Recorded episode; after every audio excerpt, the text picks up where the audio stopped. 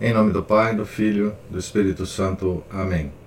Ave Maria, cheia de graça, o Senhor é convosco. Bendita sois vós entre as mulheres, e bendito é o fruto do vosso ventre, Jesus.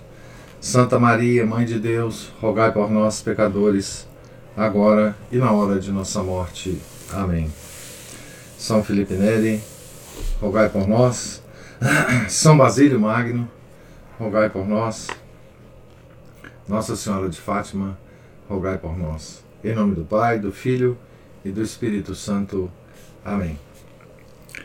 Hoje é dia de São Basílio, né? Magno. Doutor da igreja, né? De uma família de santos impressionante, né? Uma família com tem uns sete, oito santos, mãe, pai, avô, avó, primo, prima, os irmãos todos, enfim, é, e é da, eles são da Capadócia, né? uma região próxima aqui, da onde a gente está descrevendo a estada de Paulo de Tarso. Paulo de Tarso está em Éfeso, né?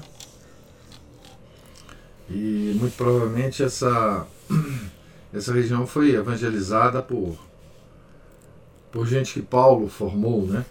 O Capadócia tem uma, uma digamos assim, uma, uma referência, né? Uma linha de de evangelização que, que a liga a São Paulo. Né? Então, nós estamos na página 330 né, do, da, do livro do Paulo de Tarso, do padre Joseph Rosner, também em Éfeso. E ele está descrevendo a, as, as igrejas né, é, em torno da, da região de influência né, de, de, de Éfeso. Vamos começar o segundo parágrafo da página aqui. Deve ter sido assim que se desenvolveram as sete igrejas da Ásia, mencionadas lá no Apocalipse. Né? Em todas elas floresciam colônias judaicas e fortes corporações de artesãos, análogas às das nossas cidades medievais. Um longo período de paz após as desgraças da guerra civil, tornara os corações mais abertos e inclinados a receber a felicidade de uma existência calma e tranquila em Deus. Como uma coroa de sete estrelas, assim estas comunidades rodeavam a comunidade mãe de Éfeso. E como um candelabro de sete braços, difundiam a clara luz da fé por entre as trevas do mundo pagão.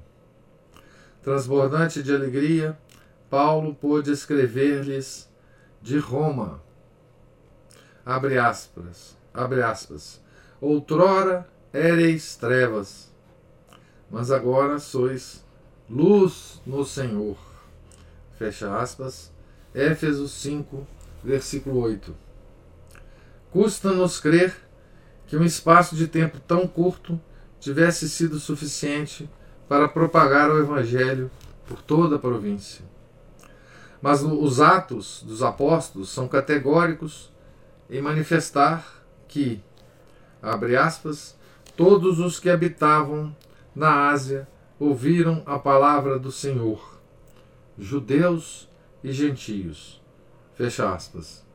E Demétrio pôde citar o povo afirmando que, abre aspas, não, é, não só em Éfeso, mas em quase toda a Ásia, este Paulo, com as suas persuasões, afasta muita gente, fecha aspas, do culto, do culto da sua deusa. A fé cristã crescia, sobretudo, na rica região do sudoeste da Frígia, que ocupava o vale do, do Lico, né, do rio, um dos afluentes do Meandro. Ali havia três cidades transbordantes de atividade: Colossas, Laodiceia e Herápolis. Colossas, atualmente Conas, era uma pequena cidade de província no sopé do Monte Cádmo, que parecia pender sobre ela com toda a majestade dos seus cumes nevados. das suas encostas desciam as águas do Meandro e do Lico. O apóstolo de toda esta região foi Epáfras, um nobre grego da cidade, que Paulo convertera à fé cristã e a quem se afeiçoara de um modo particular como amigo e colaborador. O apóstolo dá dele este belo testemunho. Abre aspas. O evangelho chegou até vós, como a todo mundo, e frutifica e cresce, como entre vós, desde o dia em que ouvistes e conhecestes a graça de Deus na verdade, conforme aprendestes de Epáfras, nosso muito amado companheiro de serviço, que é por vós fiel ministro de Jesus Cristo e que também nos informou da vossa caridade espiritual. Colossenses 1, 7 Epáfras partilharia mais tarde do cativeiro do apóstolo em Roma. Talvez tenha sido por seu intermédio que Paulo travou amizade com Filemon, um rico cidadão de Colossas, que, com a sua mulher Ápia, lhe ficou devendo a maior felicidade da sua vida e pôs a sua casa à disposição da comunidade para a celebração das cerimônias litúrgicas. Onésimo, seu escravo, parece ter levado várias cartas dos seus amos a Paulo. Um dia, Filemão levou o seu amigo, ou parente Arquipo, à casa de Paulo, que ficou tão encantado com ele que o ordenou sacerdote e o nomeou mais tarde seu companheiro de armas. Colossenses 4, 17 e Filemon, capítulo 2. De Colossas, Epáfras dirigiu-se à vizinha cidade de Laodiceia. Esqui-Rissar, deve ser o nome atual, né? ou na época do, do padre Joseph Rose, né? onde se fabricavam os mais belos tecidos de púrpura e que era famosa pela sua escola de ocultistas. Então, Laodiceia, né? Talvez seja a esta escola que São João alude veladamente ao aconselhar àquela comunidade. Abre aspas. Aconselho-te que compres colírio para ungir os teus olhos a fim de que vejas. Fecha aspas. Apocalipse 3, 18. Epáfras, Epáfras fundou aqui uma comunidade que se reunia na casa de ninfas. Colossenses 4, 15. 15 anos mais tarde, estes cristãos, estes cristãos viriam a receber a mais áspera censura que João dirigiu às sete comunidades. Abre aspas. Conheço as tuas obras, e que não és nem frio nem quente. Oxalá fosses frio ou quente. Mas porque és morno, e nem frio nem quente, começarei a vomitar-te da minha boca. Fecha aspas. Apocalipse 3, versículos 15 a 16. Essa é uma advertência que Deus faz à igreja de Laodiceia, né?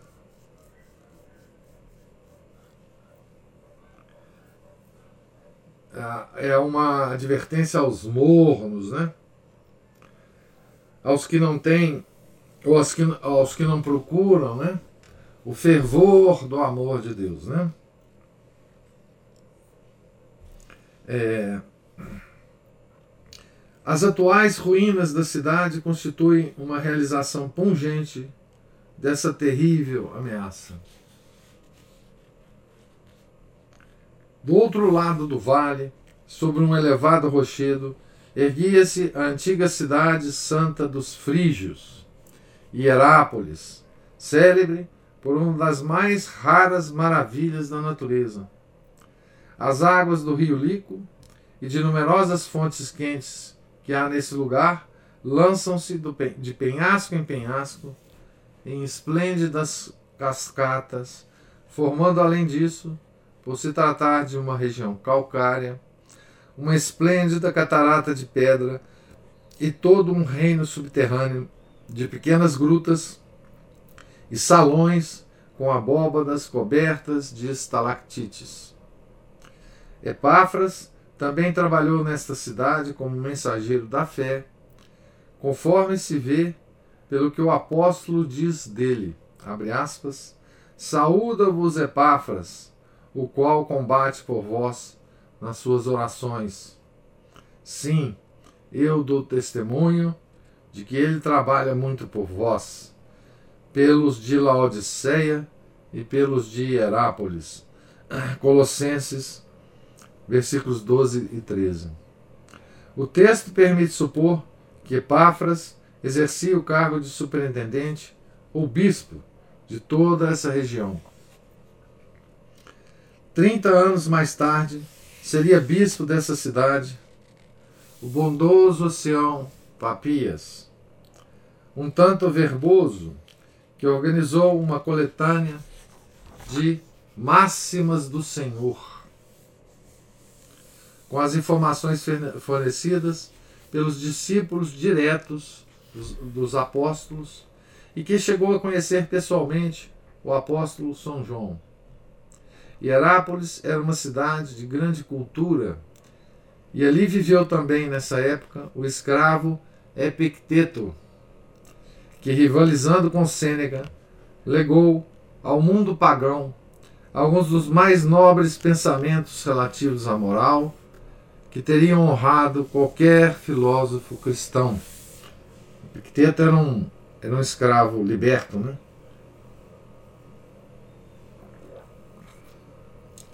O povo frígio era propenso ao misticismo e às fantasias. E praticava, sob a influência do parcismo, a religião iraniana fundada por Zoroastro, e do judaísmo tardio, um culto supersticioso dos anjos e dos demônios, que ainda florescia no século IV, conforme o demonstram as atas e outros escritos do Concílio de Laodiceia. O espírito dos habitantes parecia estar sob a influência de um terremoto permanente. O homem sempre é, de certa forma, até mesmo no seu espírito, filho do seu torrão natal. E as imagens de que reveste o seu pensamento deixam transparecer esse colorido original. Foi dessa região que saiu o fundador da seita dos montanistas, um cristão que tinha sido sacerdote de Cibele, da deusa, né?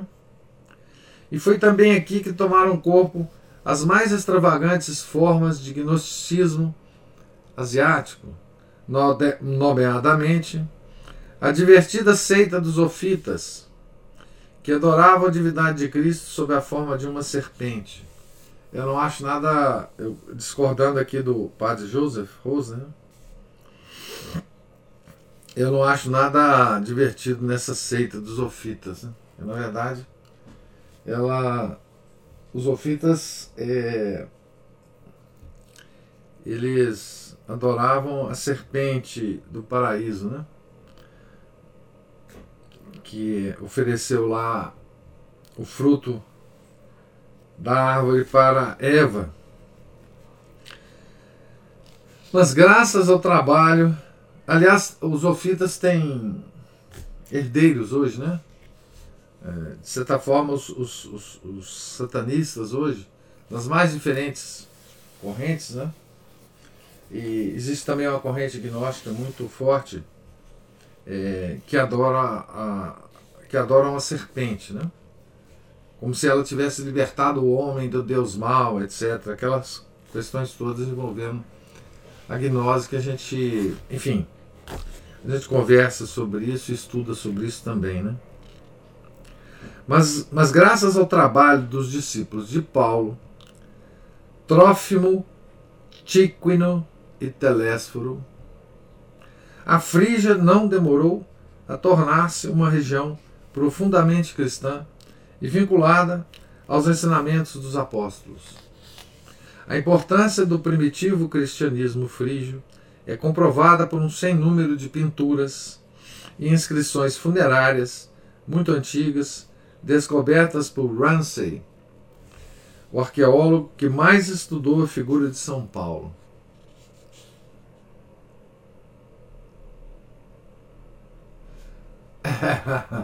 a Ana Paula, eh, a, respeito do comentário sobre os ofitas né, e os satanistas, escreve que deve haver, inclusive, dentro, hoje, né, os seguidores dentro do Vaticano. Vide Sala Paulo VI. É, essa Sala Paulo VI é impressionante. É, ela é um caso é, de representação pictórica, né? é, de toda a, a crise da igreja. Quem não conhece é só ir no, no Google e pesquisar aí Vaticano, Sala Paulo VI. É uma coisa absurda essa essa sala.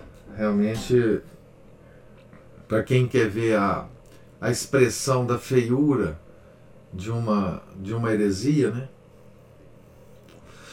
Ou, como dizia o São Pio X, da síntese de todas as heresias, é só, é só olhar essa, essa sala. Essa sala, sinceramente, eh, se eu tivesse oportunidade de entrar nela, eu teria medo de entrar. Quem não conhece, dê uma olhada aí. É, um, é um horripilante Horripilante essa sala. Mas existem, é, é, enfim, é, existem, existem é, a, a informações né, pictóricas impressionantes também em outras construções né, modernas da igreja. Né? Por exemplo, aquele templo em consagrado, imagina, né?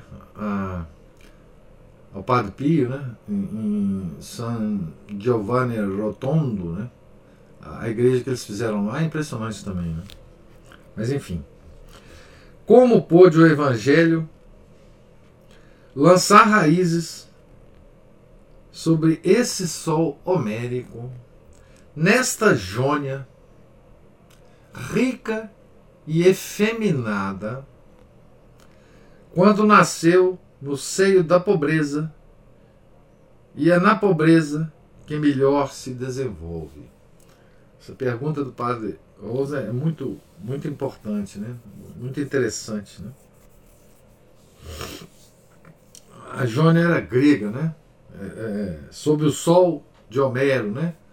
Sol de Homero é o sol que iluminou a Grécia. Né? Toda a, a formação do homem grego, né?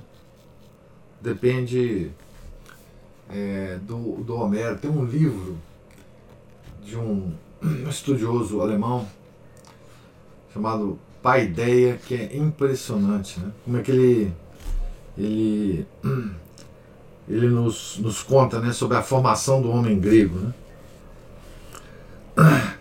Tem também é, um, uma série de palestras sobre sobre esse livro do padre Marcelo, padre, do professor Marcelo Andrade, lá da, de São Paulo, né, da Floss Carmelho.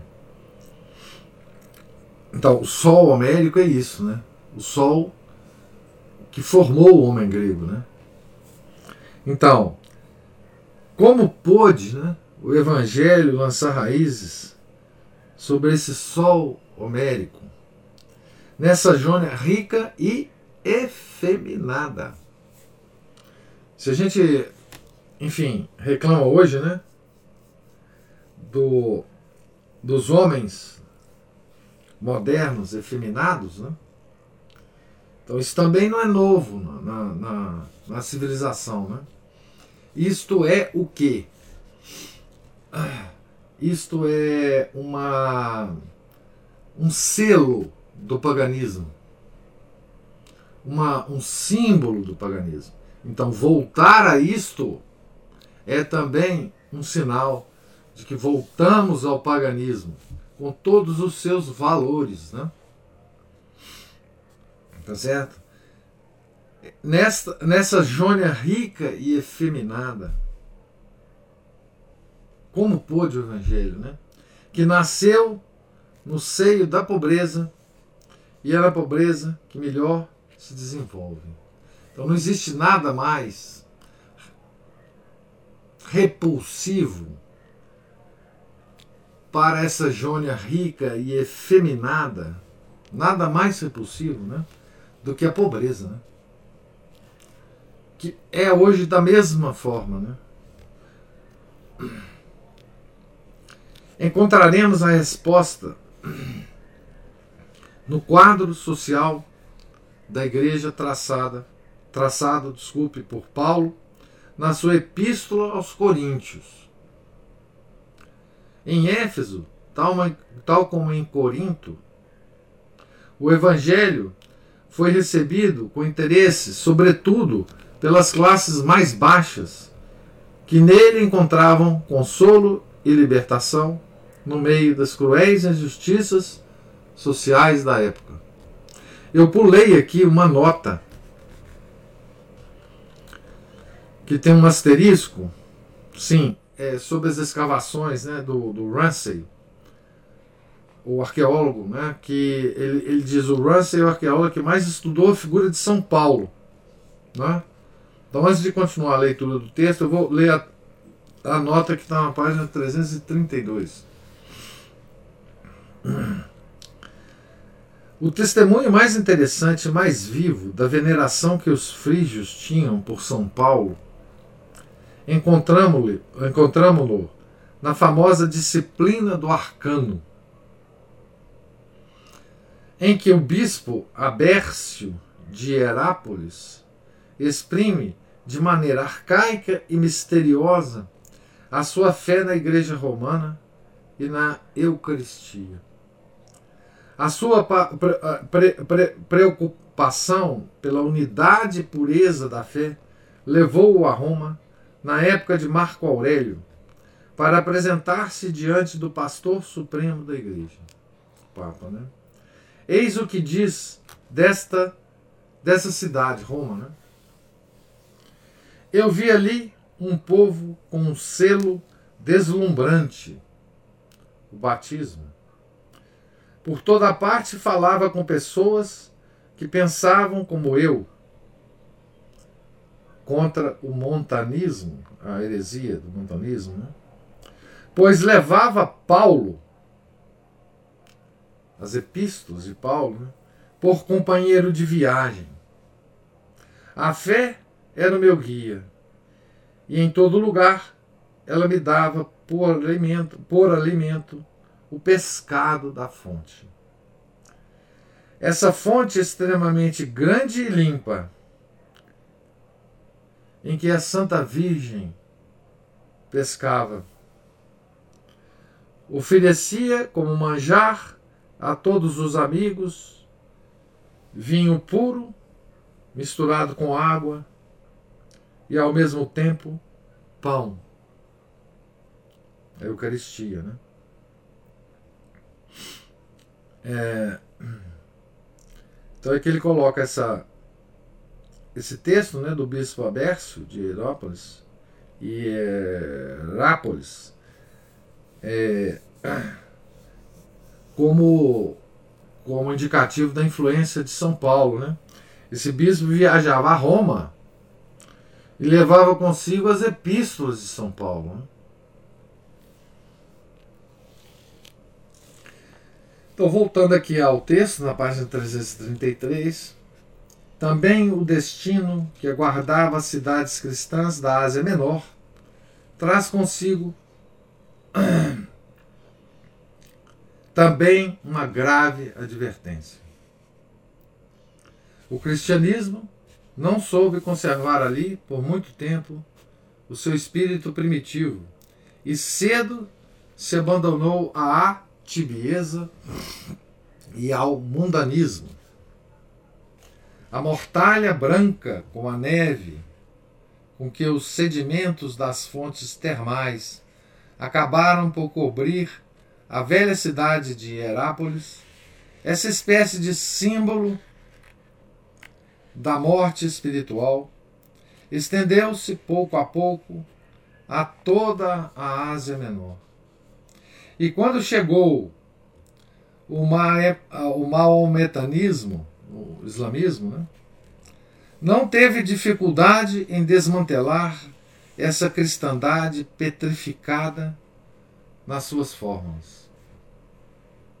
Hoje não há ali mais que meia dúzia de cristãos. A memória de Paulo, abre aspas, esse homem cheio de virtude de Deus, fecha aspas, como lisonjeiramente lhe chamavam, sem, no entanto, penetrarem no espírito da fórmula, foi se esfumando pouco a pouco.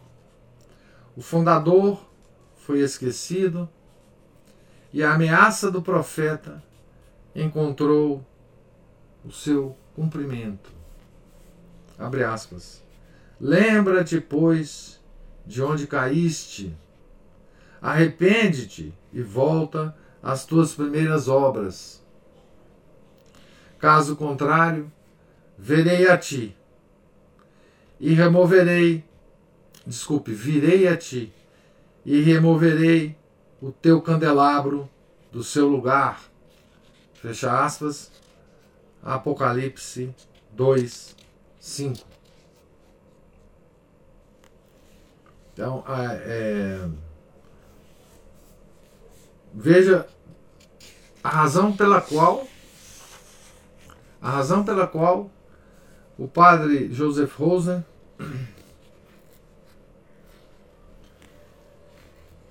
levanta aqui né,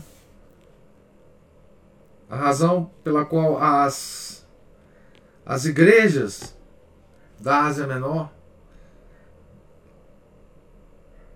é, se perderam. Ele diz né, que o islamismo ali não teve nenhuma, nenhum trabalho né, para converter esse povo ao Islã. Né? É, ele diz aqui o seguinte: o Islã não teve é, dificuldade em desmantelar essa cristandade petrificada nas suas formas. O que, que significa isso, né? Sem o fervor, né? sem o amor de Cristo, né? apenas seguindo a, as fórmulas, como os fariseus faziam em Jerusalém no tempo de Jesus. Né? É, se tornaram seguidores de fórmulas, sem nenhuma verdadeira devoção, sem nenhuma verdadeira aquela alegria que o cristianismo trouxe para essa região, né? alegria da liberdade em Cristo, né? foi perdida por essa por essa escravidão né? a, a fórmulas de comportamento, a fórmulas de culto, a fórmulas de oração, né? sem nenhum fervor, né? E, é, e, é, e, e, e uh, sociedades assim são muito facilmente convertidas ao Islã. Né? O Islã é uma é uma, um conjunto de fórmulas né? de comportamento. Como se reduziu também o judaísmo na, na, na época de Nosso Senhor Jesus Cristo. Né? Na antiguidade pagã, como ainda hoje em terras de missão, os doentes eram os mais infelizes de todos os seres. Os santuários de Asclépio estavam permanentemente inundados de todas as misérias humanas. Admite-se hoje que muitos estados psíquicos, espasmos e fenômenos de paralisia nervosa lá se curavam, por vezes, devido ao ambiente de excitação coletiva, como se pode comprovar pelos numerosos ex-votos que se veem no Museu de Corinto. É aquelas descrições dos, das pessoas que se curam. Né? Mas só o cristianismo soube atacar o mal pela raiz, extinguindo, pela força redentora da graça, a sua causa mais profunda. A desordem moral e psíquica, a decadência espiritual da personalidade em consequência do pecado. Essas doenças, não é? advindas disto que o, o padre Rosner acabou de descrever, né? essas doenças são absolutamente é, estão absolutamente presentes hoje né, na humanidade. Essas, esses estados psíquicos, espasmos e fenômenos de paralisia nervosa, né, é, que hoje tem nomes variados para isso, né? O, o, a medicina dá nomes variados para essas coisas, né? É, síndrome do pânico, é, as, as, as, várias síndromes, né, os, enfim, é, que hoje nós estamos vendo atacar a humanidade né, de uma forma absolutamente impressionante. Né, inclusive com manifestações de, desse tipo de coisa em, em gente muito jovem. Né, Então, a, aqui o Padre Rosen diz, né? Que a fonte disso é a desordem moral e psíquica, a decadência espiritual da personalidade em consequência do pecado. Né? Quando Paulo, aliás, uma das ah, uma das das origens da da do grande êxito né, da psicologia, da, de uma linha de psicologia muito recente, né, baseada em São Tomás de Aquino, né, psicologia tomista. É, nós temos um grande expoente dessa psicologia aqui no Brasil, que é o professor Sidney Silveira. Né? Pois bem, uma das, das das fontes da, do sucesso dessa psicologia é exatamente identificar isto que o padre Rosner fala como a fonte dos problemas psicológicos modernos. Né? Tá certo? Desordem moral e psíquica. A decadência espiritual da personalidade em consequência do pecado. Né? Então essa é, essa volta a São Tomás de Aquino para construir uma psicologia, né? Parece que o pioneiro disso é aquele psicólogo espanhol, né? O Echevarria. É exatamente isso que ele está tá dizendo aqui, né? O Padre Rosa está dizendo aqui, né? Então, quando Paulo passava pelas ruas, encontrava junto das casas os doentes, os paralíticos, e os leprosos, cobertos de chagas purulentas, que estendiam para ele, num gesto de súplica, as mãos ou os cotos, como ainda hoje se vê no Oriente. E Paulo curava-os, invocando o nome do Senhor, sem admitir outra recompensa, senão a de que, daí por diante, os beneficiados invocassem o nome de Jesus. Abre aspas, dai de graça o que de graça recebestes. Fecha aspas, Mateus 10, 8. A sua fama de taumaturgo tornou-se tão grande, e foi especialmente em, em Éfeso, né? essa, essa fama, né? Tão grande que as turbas acorriam à casa de Áquila, pedindo-lhe que lhes conseguisse, evidentemente sem conhecimento de Paulo, alguma, alguma peça da sua roupa ou o avental de trabalho, as relíquias né, dos santos. Né? Aqui ou ali, aconteceria também que durante algum discurso, uma piedosa ouvinte lhe subtraísse discretamente o lenço para impô-lo em casa a algum doente. Então, é, a nossa tradição né, de guardar a relíquia dos santos vem daí, né? Vocês vejam que as tradições da nossa religião, as mais novas têm uns dois mil anos, né? Então, assim, é impressionante isso, né? Como isso é, um, é uma constante, né?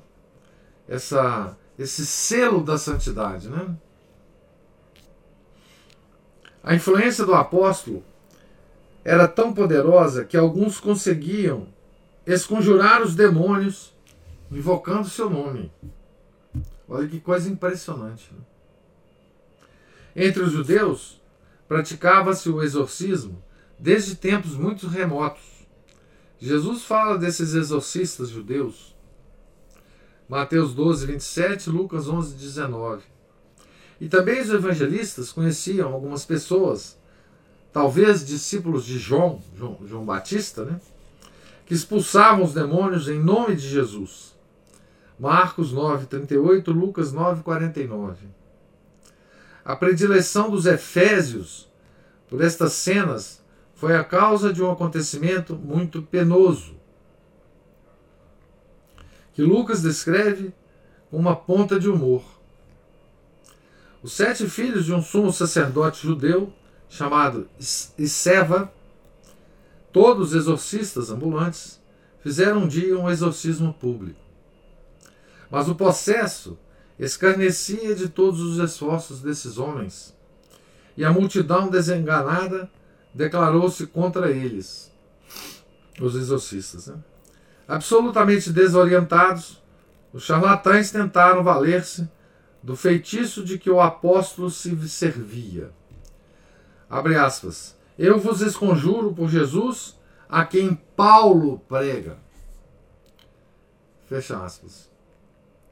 Mas Cristo não, não consente que o seu nome seja empregado em feitiços.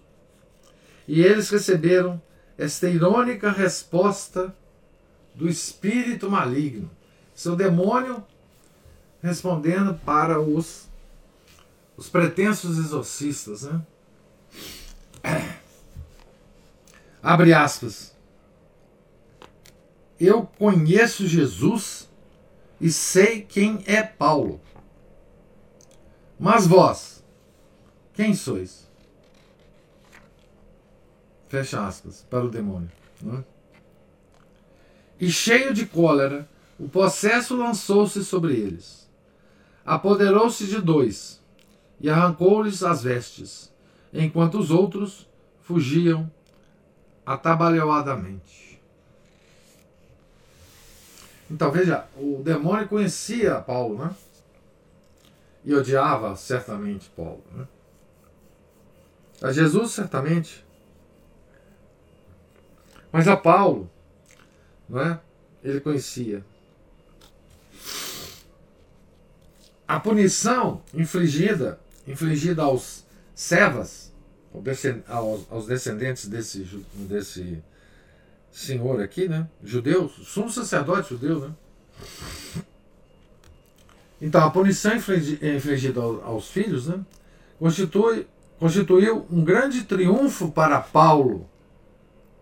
O nome de Jesus, o nome de Jesus passou a andar em todas as bocas e era pronunciado com reverência. Agora, era por demais evidente que Paulo não realizava os seus prodígios por força da magia, mas apenas pelo poder divino de Cristo. Assim se travou a luta que Paulo refere com estas palavras, abre aspas, porque nós não temos de lutar contra a carne e o sangue, mas sim contra os principados e potestades, contra os dominadores deste mundo tenebroso, contra os espíritos malignos espalhados pelos ares. Fecha aspas. Efésios 6, 12. Então, em, Éfeso, não é? Eu vou, eu vou terminar aqui, então, a leitura, antes de passar para o comentário. Estou na página 337, no começo do segundo parágrafo da página, tá certo? Vamos ainda ficar um tempo em Éfeso com, com, com São Paulo, né? E Veja, em Éfeso, né, que era um grande centro e um centro de, de adoração da, dos deuses pagãos, né, da deusa Cibele, né, é, foi em Éfeso que talvez Paulo tenha exibido né, esse poder de taumaturgo dele mais, mais efetivamente. Né, ah, de cura é, de doenças, de, de, enfim, de exorcismos, de justamente porque precisava disso lá, né? Desse poder ma ma manifestado. É, e Paulo poderia parecer a esses habitantes de Éfeso, né? Como mais um dos feiticeiros que por lá rodavam, né? Porque eram muitos, né? Veja esses, esses filhos desse sumo sacerdote. Né? Mas esse, esse episódio do demônio foi um episódio muito importante. Porque fez com que o povo percebesse que o Paulo não era como qualquer outro. O próprio demônio o conhecia pessoalmente. E, o, e ele dizia: Jesus e Paulo eu conheço. Sei quem é Jesus e conheço Paulo. Mas não conheço vocês. Então, o demônio, aí, né, agindo para o bem de todos, né, forçado certamente por Nosso Senhor, porque ele não age para o bem de todos em nenhum momento, né? Ele identificou Paulo e o separou do resto. Né? Porque ele não só falou que conhecia Paulo, como ele não obedeceu aqueles outros. Né? Então ele separou Paulo. Veja que coisa incrível, né? Deus usou o demônio para mostrar para a população de Éfeso que Paulo falava em seu próprio nome, né? no, nome de Jesus. Né? E que personagem mais, mais adequado para fazer isso né, do que o demônio, porque esse pessoal acreditava no demônio. Né? Eles acreditavam em, em cultos demoníacos. Né? Ah, então, peraí, né? Então, se o próprio demônio está falando isso, né? Eu vou ouvir esse, esse Paulo, né? Tá certo? Então, ah, é uma é um fato muito significativo, né? É, de Deus usando o poder demoníaco, né? Para exaltar um dos seus é, apóstolos, né? Certo? Então, vamos terminar com essa visão hoje, né? Dessa, desse acontecimento, é, a leitura. E eu pergunto se vocês tem alguma alguma observação a fazer, alguma pergunta?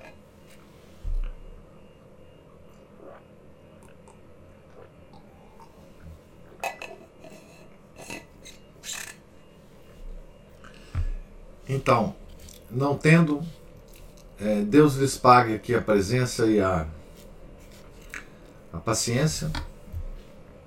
Tenham todos uma uma santa semana. E se Deus quiser, amanhã a gente volta na página 337 para continuar a nossa leitura. Certo? Fiquem todos com Deus. Em nome do Pai, do Filho e do Espírito Santo. Amém. Ave Maria, cheia de graça, o Senhor é convosco. Bendita sois vós entre as mulheres, e bendito é o fruto do vosso ventre, Jesus. Santa Maria, Mãe de Deus, rogai por nós, pecadores, agora e na hora de nossa morte. Amém. São Felipe Neri, rogai por nós.